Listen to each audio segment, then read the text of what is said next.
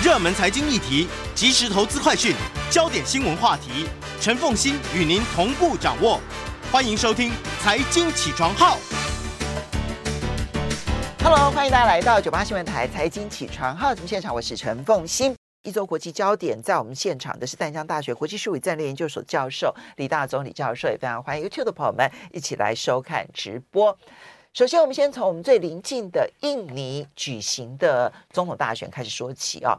我原本以为这一题我不会很快的谈到，但没有想到呢，他一轮就选出了过半的总统了哈。因为他如果没有过半的话，他们是要第二轮，他们第二轮就是六月了。但是现在看起来啊，已经开票大概百分之七十了，而且从所有的民调数字啊都显现，那么普拉博沃哈这一位。呃，印尼现任的国防部长，然后他跟佐科现任总统的儿子哈一起搭档，然后这个这个应该是确定会当选总统、副总统。怎么来看这一次的选举结果？对，因为这一次这个普拉博沃的，因为现在虽然是正式的选举结果，可能还没那么快啊，可能因为二十二月十四号才选啊，一般估计大概到一个月之后啊才会正式的结果出炉。但是普拉博沃其他已经宣布胜选。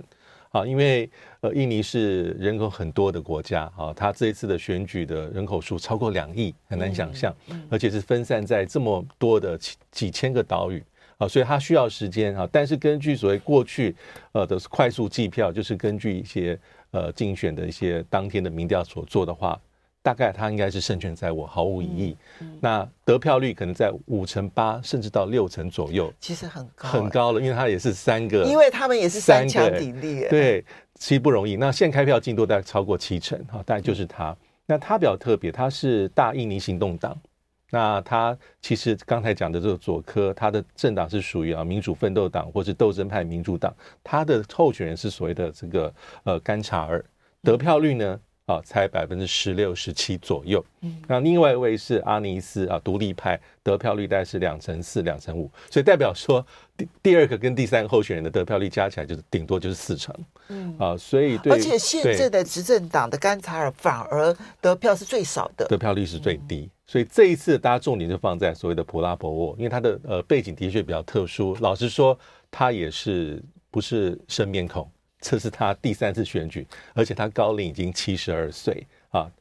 那他的背景是，特别是他出生于是个很有权势的家庭啊。这个哥哥、爸爸、祖父啦、父亲都很伟大啊。就是祖父曾经担任印尼国家银行的创办人，那爸爸也曾经呃是个杰出的政治家，也曾经做过内阁的部长的职务。那他自己哈、啊，普拉博沃倒很特别，他是军人出身。而且他跟苏哈托的关系哈，这印尼前强人是非常的紧密，也曾经是他的前女婿。那他是快速的获得在前女婿啊，对，他表示离婚了。对，哦好，快速获得这个晋升。那他是三星中将退伍，那曾经担任过呃印尼陆军的特种部队的指挥官，所以他有一些争议了。就是这这阵子大家去又在讲到说啊，他曾经是参与啊印尼当时在所谓的东渡里。东印帝汶的独立运动啊，军方所扮演的压镇压的角色，还有一九九八年啊反苏哈托学生运动、社会运动里面，呃，军方所扮演角色，所以这个跟所谓的普拉博沃是有关系。那甚至他曾经因为呃，在九八年的这个反这个反苏哈托的这个镇压里面，因为这个事件曾经被美国呃这个禁止进入美国啊，直到二零一九年才解禁哈，因为他。有人指控他是涉嫌呃这个行求啦，这反苏哈托的一些人权名誉的一些人士，但他基本上是否认。但这个事件也让他呃后来就在英这个军方就退伍。嗯，那退伍之后呢，呃是经商，而且经商是有成，嗯啊是赚了蛮多的钱。不要忘了他的祖父是金融出身的，对，是印尼国家。银行的创办人。是，那他后来曾经在二零一四年跟一九年两次去选总统，对手当然是现在的这个总统佐科，佐科，而且你看二零一四那一次哈，因为他呃，印尼是总统是能够最多干两任，嗯，那一任是五年，在二零一四年那一次是他是五十三对四十七，他差六趴，在二零一九年他差的是十趴。五十五对四十五，反而扩大了，反而是扩大了差距。但是，一九年哈，他总统败选之后，其实佐科请他做国防部长，这是佐科很厉害的，厉害。嗯，就是把把政敌拉成自己的联合执政的盟友。对，那当时当然是他也曾经想到说，到底要不要担任这个位置，他最后还是选择接受，所以这次是他第三次第三次竞选总统。那其实正是成功了。好，刚刚提到就普拉博沃，他其实家族显赫。对，我其实，在观察他的家族的时候，除了他的祖父是印尼国家银行的创办人，啊，就所以是金融世家。我觉得他的父亲也很传奇耶，学者出身，可是呢，既在苏卡诺的任内当过部长，又在苏哈托的任内担任过部长。是，所以因为苏因为苏卡诺是被苏哈托推翻的。对。但是他两个两个这个独裁的这个这个这个执政者，他都可以担任部长。对，我就觉得他父亲一定是特别有他的长才，所以苏哈托跟苏卡诺都脱离不了他父亲。对，那他自己呢，娶了苏哈托的女儿，然后成为苏哈托的女婿，然后军中呢，然后这个升职的速度非常的快，快，但显然作风是强硬。嗯然后留下了非常多的争议。对，可是这一次呢，普拉博沃的百分之五十八到目前为止啊，其实看起来他应该是百分之五十八的得票率啊。这凸显了一件事情，就是第一，他一定有一些形象改造啊。然后第二个就是他跟佐科的儿子。然后呢，一起搭档这件事情，对他到底帮助有多大？对，因为很特别哦，因为呃，这个普拉博是大印尼行动党，但目前现任的总统佐科，他其实他们政党民主奋斗党或是斗争民主党，他们有自我推，他们有自己的候选人是甘查尔。嗯，那佐科的儿子其实他是在跟普拉博沃担任他的副手啊，这是梭罗斯的市长啊吉伯朗。所以这里面有很多人说，这是佐科有一个他政治上的一个运作跟盘算跟算计。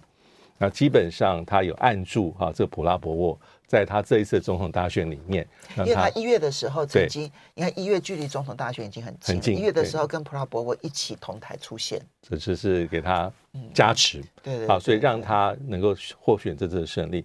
但刚刚讲的没错，因为。呃，其实印尼是两轮制的总统选举啊，就是除非你的候选人在第一轮能够拿到百分之五十的普选票，而且要再加上你要在印尼半数的省份啊，得票率每个得票率至少超过百分之二十。你才能够直接取得总统大位，否则要进行六月份会第二次大选。但是因为在选前的民调里面，基本上普拉博沃大概都是过五十，过五十。那目前看起来正是如此。那印尼还有一个很特别的地方是，其他的年轻选民的比重非常非常的高，基本上可以说得年轻者得天下。真的，真的。哎，他四十岁以下的年轻选民啊。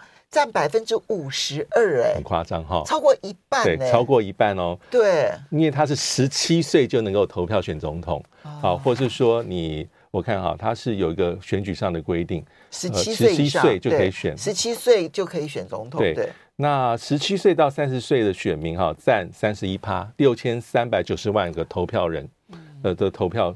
那三十一岁到四十岁占二十一趴啊，约有四千两百多万人。所以这一点就代表说，你要争想办法去争取年轻选民对你的呃这个喜欢。那我刚提到的这个，我们刚刚讲呃，因为普拉博沃的他的军人背景，嗯，他的形象，嗯啊比较强硬的、铁腕的，嗯，但是毕竟那是很久很久以前的事情。那当然他过去两次曾经选举总统啊，但是他这一次啊，其实应该讲三党的候选人。三个阵营的候选人都非常注重，我要重新塑造形象，争取老百姓、年轻人的支持。那其实做的，大家最成功的反而是这位七十二岁的普拉博沃，他重新塑造是亲民、和蔼、可爱的爷爷形象，所以大家忘记他是很强悍的军人呢。尤其很有趣的地方、啊，其实就是 TikTok。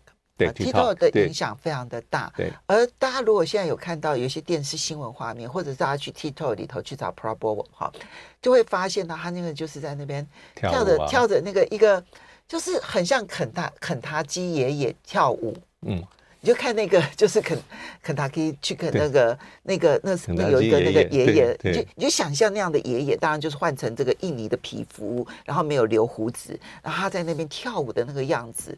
就觉得可爱的爷爷。对，所以我们稍微休息一下。所以这个形象塑造啊，其实是非常成功的。欢迎大家回到九八新闻台财经起床号节目现场，我是陈凤欣。一周国际焦点，在我们现场的是淡江大学国际术语战略研究所教授李大中李教授，也非常欢迎 YouTube 的朋友们一起来收看直播。好，刚刚这个李教授特别提到了，就是 Pro 呃，就印尼的。这个结构啊，选举结构，年轻族群占比非常的高，百分之五十二，四十岁以下占比百分之五十二，所以得年轻人得天下。普拉伯沃是这个里面所有的候选人当中，正副总统候选人年纪最大的，七十二岁了，但是呢，他可以赢得年轻人的喜好，所以我们就不免要去来分析，哈，就是印尼的选举跟选后，哈。一个选举的部分，一个要研究的就是他凭什么得年轻人的支持？哈，TikTok 的操作其实扮演很重要的角色。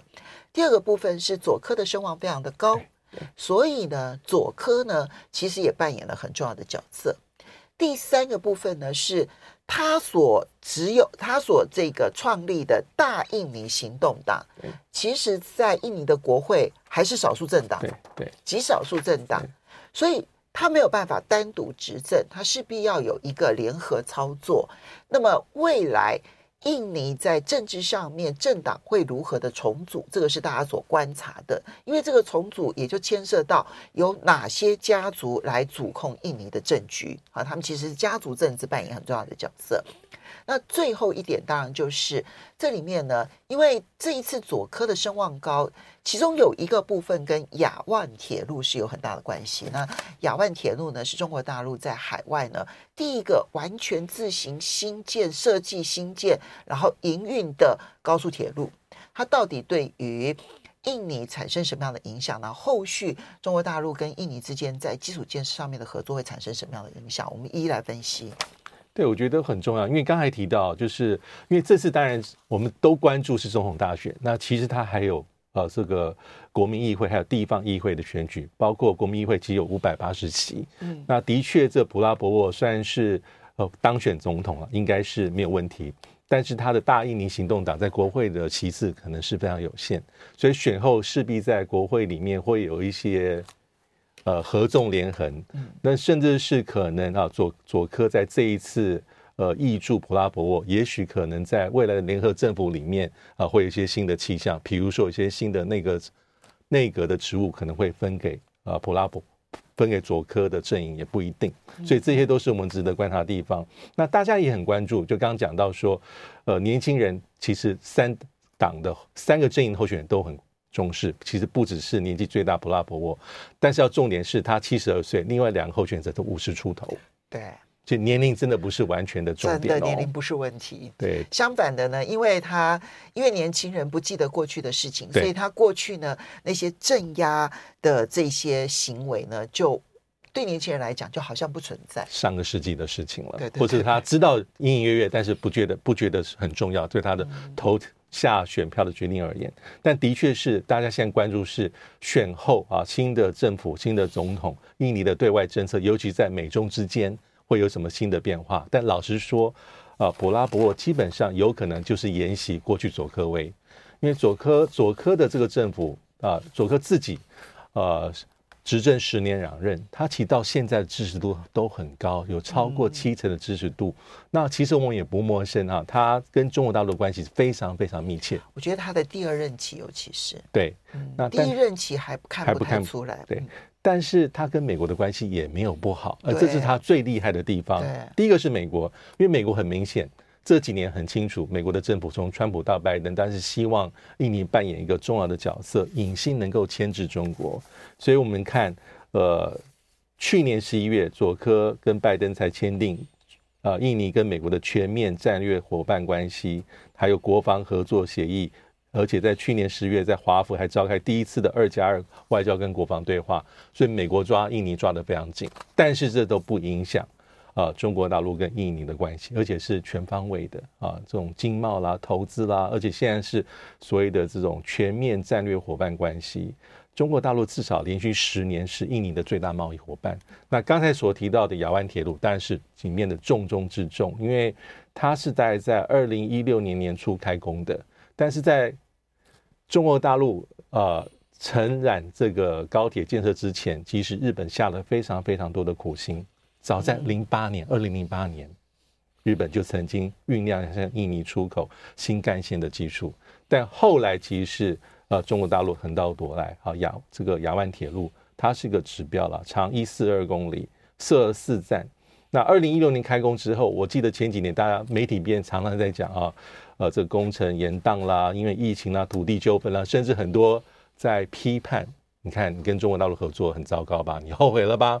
但是这个铁路是在去年十月正式启用跟正式营运，而且时速可以达到三百五十公里。对，的确，印尼民众看起来满意度很高，是很高，而且未来还要延伸。的确，它的成本是从四十五亿美金增加到七十三亿美金，但是我想这是很多国家很多建设的原物料价格的增加。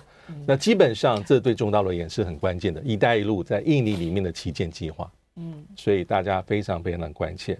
但普拉博沃当选哈，我觉得基本上他的政策外交政策还是会延续，基本上很平衡。左科还是左科的平衡，对，这是印尼的传统。理论上来讲，普拉博沃应该会延续。而且老实说，这三位阵营的候选者大概也没有人在反中啊。嗯，大家都会倡议说，我也跟中国大陆维持还不错的关系。但是大概也没有人说美国的势力要完全退出，不会。所以会延续一个比较谨慎的、比较灵活的平衡政策，两边都不得罪，两边都讨好。那跟中国大陆的关系，经贸投资应该会密切的。嗯，对，好，这个是这一个普拉博沃呢后续的这个影响。当然，它有两个政策，内政上面两个政策是最值得关注的，一个就是迁都，哈，那个努山塔拉，他要从雅加达然后迁都到努山塔拉，这个是佐科呢一心想要做的一个事情啊。那这件事情当然影响重大哈，我们也可以继续的观察。然后第二个部分当然就是雅万铁路的延伸线，现在要延伸到泗水，那呃理论。上来讲，恐怕还是中国大陆持续的要去做这一条高铁啊，那影响也是蛮大的。好，接下来我们再来看到的是美国总统大选当中啊，川普的司法。好，那么嗯，在上个礼拜呢，这个纽约州呢，就是先判定了川普巨额的罚款。哈。我记得是三亿五千万美元啊！那川普集团，那么以他们虚伪的这一些相关的资料，然后呢，来提高自己的呃，就虚伪的去向银行贷款，哈，所以呢，罚款川普集团三亿五千万美元，然后同时呢，还加这个处罚了他的两个儿子啊，以及这一些这个律师啊，所以呢。后续这件事情到底会有什么样子的影响？当然，这件事情它还属于商业方面的。那么，嗯，这个在其他的司法案件当中要如何看待？对，我觉得目前哈，川普虽然看起来民调形势还不错啊，虽然大家会说看起来他跟拜登的距离在缩减当中，但主要这个不确定性还在，就是官司缠身啊，官司缠身，主要有四项刑事案。带有面临到九十几项控诉，大概是史无前者。哪四项呢？第一项就是我们所提呃之前在节目中所提到过的封口案，嗯，啊，就是跟呃所谓的一些呃成人骗女星啦，啊玩伴女郎啦，啊又为了隐瞒婚外情，所以在二零一六年第一次川普竞选总统时候给予十三万美金。那但是你给钱呢是用其他的，比如说信托基金去做支付。然后，但是在登记上你是列为法务费用，所以这个就被这是第一案，叫做封口费案，伪造商业记录。商业记录，因为它是把它变成商业支出。对，那十三万美金。那第二个是涉嫌推翻二零二零年总统大选。嗯，那第第三个跟这是类似的是二零二一年一月啊，美国国会山庄国会大厦的抗议跟骚乱事件。第四项就是隐匿国家机密，退休之后把机密资料拿到海湖庄园。啊，在佛罗里达州，他的这个巢穴，而且没有妥善的保管，所以这个四件案件是让他很麻烦。那这一次主要是因为，呃，纽约的警方哈是起诉他伪造商业记录，而且法官是说，你在三月二十四号、三月二十五号你就要受审，你逃都逃不掉。代表说，川普的律师团他没有成功，没有成功。呃，那。其他还有很多法律战场，还有一个案案，还有一个案情也是川普是否具有豁免权，也是另外一个法律战场哈，因为这是跟推刚讲的推翻二零二零大选结果案件相关。因为川普的团队律师团队基本上是说，我是现任总统，但我理应啊，因为我参加这次总统大选，应该不能受到这种法律的纠缠，会影响大选竞选的不公平性。但这样的一个川普竞选团队律师团队的一个宣称，可能也不见得会成功。嗯，啊，不会成功，因为在二月十六号，华府特区联邦上诉法院的裁决已经是说很清楚，告诉大家说，你作为卸任总统，不再享有免于起诉的总统豁免权。所以二月十二号，川普的团队就向联邦最高法院上诉，希望能够搁置。那还有，我们不要忘记，之前我们在节目中也谈到过的，甚至在前年开始到去年年底，还有一个案子是。川普是否能够参与共和党的党内初选？好，所以现在分三大部分呢、啊。第一个部分是封口费的案子。对。那么，嗯，其实看起来他所有的案子都要采取的是拖延战。拖延战。嗯。那封口费的案子呢？他原本是指控那一个法官，你呢跟这个这个这个呃这个其他的这个川普的事情有关，所以呢你应该要回避。嗯。好，结果呢这件这个回避呢没有成功，所以呢确定三月二十五号要受审。好，所以这一次的拖延战没成。封口费的部分。第二个部分呢就。就是跟总统大选有关的，不管是这个国会山庄的事情啦，或者是涉嫌推翻二零二零总统大选案啦，或者是隐匿这些机密，这些都跟他的总统行为有关。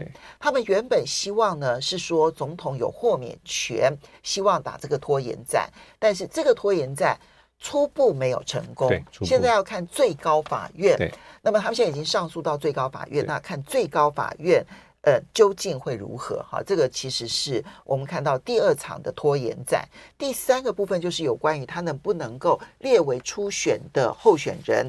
那这件事情他反而不是要拖延，这件事情他希望最高法院呢能够尽快的有一个明确的结果，因为很多的大法官都是他提名的，哈，比较偏保守党，他认为他的机会是比较大的。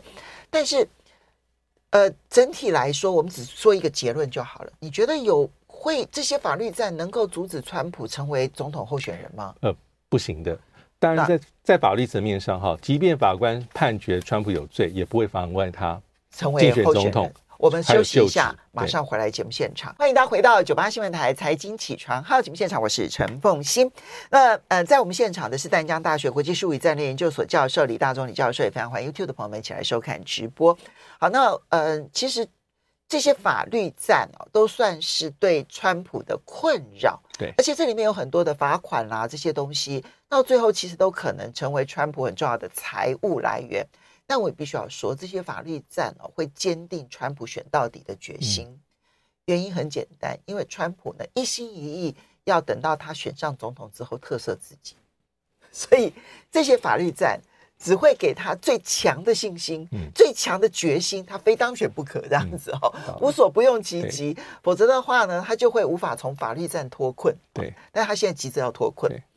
好，那我们就要来看了，因为他现在民调，他的民调上面来讲，他是领先的，好，所以全世界都必须要正确的认识川普，重新回到白宫，他到底会做什么？除了他可能会特色自己之外，他在上个礼拜呢，语出惊人的说。嗯，他在任内的时候警告过这些北约盟友，现在是三十一个国家嘛，他在任内的时候应该是二十九个国家，三十个国家，因为那时候芬兰还没加入哈。那么他说，如果你们没有满足国防开支的义务，好，那这个义务呢，在北约里头明定的是说，必须要达到 GDP 的百分之二。对，如果你们没有达到这个义务的话，我就会鼓励俄罗斯对他们为所欲为，我不会保护他们。这句话一出来之后呢，嗯，我觉得欧洲有一点天下大乱的感觉。对，因为我们当然是知道说，川普总是语不惊人死不休哈，那我们大概会对他的言论会有一些免疫力了。但这一次他的讲法还是蛮惊悚的，因为他直接讲，他说哈，他在二月十号说，有一位大国总统问问问我哈，如果我们不付费的话，美国会在北约入侵的时候协防吗？川普说，我回答说，当然不会。而且我会鼓励，那就是俄罗斯为所欲为，因为你们得付自己的防卫费用。嗯，好，这次讲的是大白话，而且是赤裸裸。但是在川普在第一次选总统的时候就讲过类似的话，但没有这么夸张。嗯，他那时候是敲打北约，因为我们知道北约在在二零一四年克里米亚事件之后，就希望大家达到百分之二。嗯，但是在川普二零一七年一月二十号就任的时候，当时的北约会员国大概只有七个到八个满足。哦，非常非非常非常的低，少哎。那直到是在二零二二年，马上是两周年，呃，俄罗斯入侵乌克兰之后，慢慢慢慢这些国家才开始把国防预算往上往上抬升。所以，川普的威胁并没有让他们增加国防支出，其实应该说是俄罗斯的攻击让他们增加了国防支出，因为更加赤裸裸。好，但是即便在去年的时候，我印象中是北约的国家达到在十一个左右。然后这个嗯，北约的那个嗯秘书长说，今年可以达到十八个。对，可是那也就意味着有十三个没有达到。对，北约秘书长讲法其实很特别的，因为这个史托滕伯格他但是北约秘书长做了非常久，他说今年哈。二零二四年，北约整体上而言，通通把它算在一个缸子里面，会达到百分之二。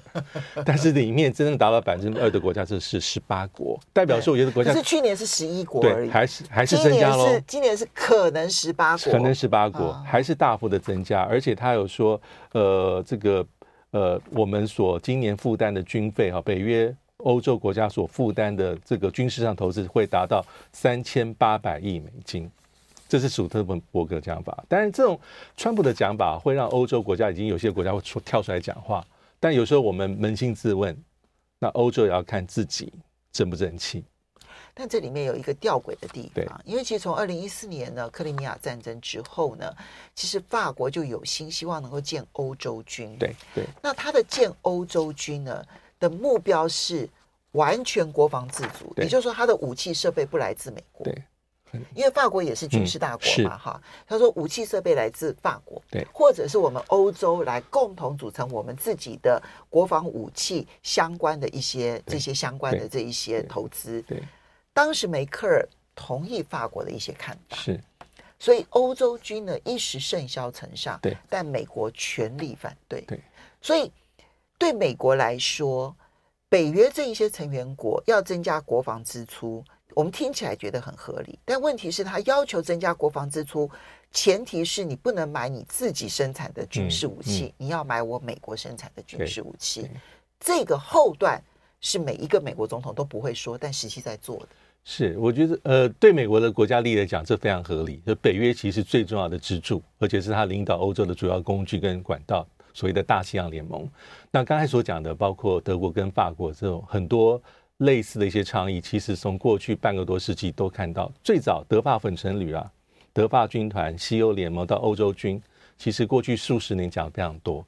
但是当有重大危机或者战争风险爆发的时候，会看到主导者不不好意思，还是北约。嗯，那欧洲方面可能的军力啦，大概是作为一个补充跟补强。所以目前来说，我觉得这是欧洲国家所面临到的困境。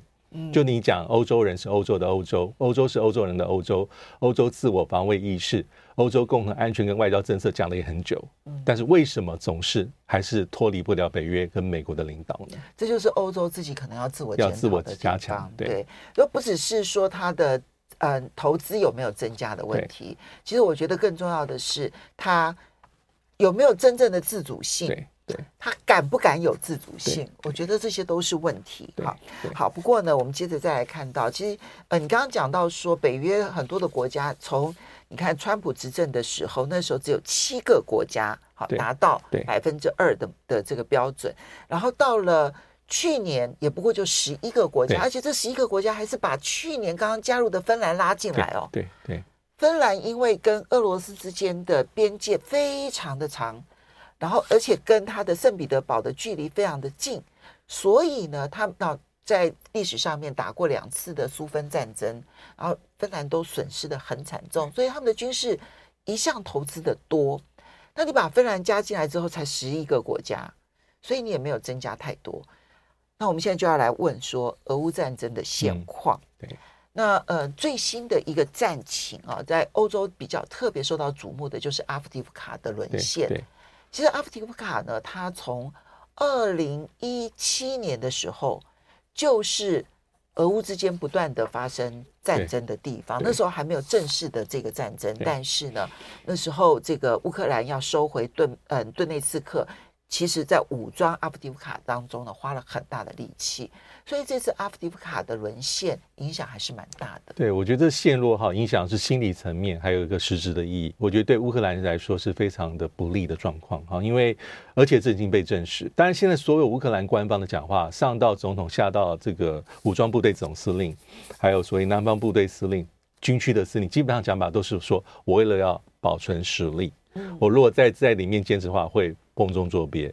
我会有更多的死伤，所以我是转进再保留实力。但是这当然是一种官方的讲法，因为这个它这个地理环境是在乌东对乌东地区哈，它距离顿内茨克州首府顿内茨克市只有十几二十公里。哦，所以其实对于顿内刺客的首府确实影响重大，是，是重大的。我们可以看俄乌战争里面几次对乌克兰战场不利的状况有几个哈，我们从最早的这个所谓马利波，嗯，还有利西昌斯克、北顿内茨克，一直到。二零二二年到二零二三年啊，到夏天才陷落的，当然巴赫穆特，巴赫穆特绞绞肉机里面损伤非常的惨重，而且是兵家双方的兵家必争之地。那这一次我觉得比较糟糕的是，呃，对后续的乌克兰的作战还是有重大影响，因为现在俄罗斯的矛头会往西北方啊，这个波克罗斯。呃，罗夫斯克推进，因为它就是一个乌克兰武装部队的后勤枢纽。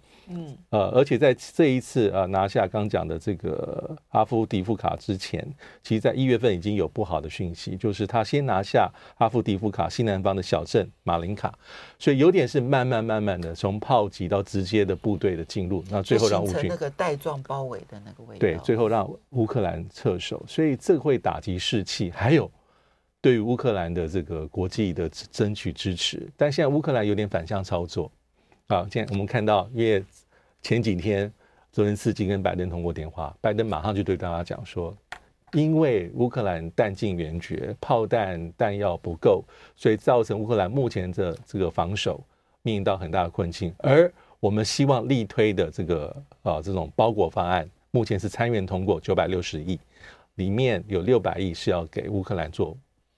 他想要用阿夫迪布卡的沦陷这件事情来刺激美国国会，对，然后来通过预算，对。但是美国国会呢，已经提前休会，对，要等到二月二十八号才要开会。对，而且众议院基本上不会买，还是不会买单。我不认为他会买单，所以这就是现在。然后呃，这两天其实你都会看到泽连斯基不断的强调，就是说前线的官兵啊，其实他们弹尽援绝的情况之下，情况是非常的艰苦的。然后希望能够呼吁大家赶快提供。这个援助，但是我觉得美国现在是铁了心了，这才是目前我们现在看到乌克兰的现况可能最惨烈的地方。我们要非常谢谢李大中李教授，也要非常谢谢大家。